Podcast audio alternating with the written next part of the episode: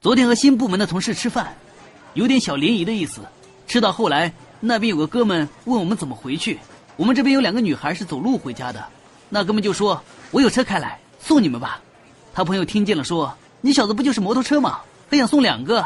他说：“我今天没开自己那辆摩托车，把我爸的车开出来了，坐五个也没问题。”两个女孩答应后，那哥们说：“那你们稍微等我一下，我就开过来，很快啊。”然后就跑过去，三分钟后，开了一辆拉菜的大个三轮车出来，呃，还是敞篷的。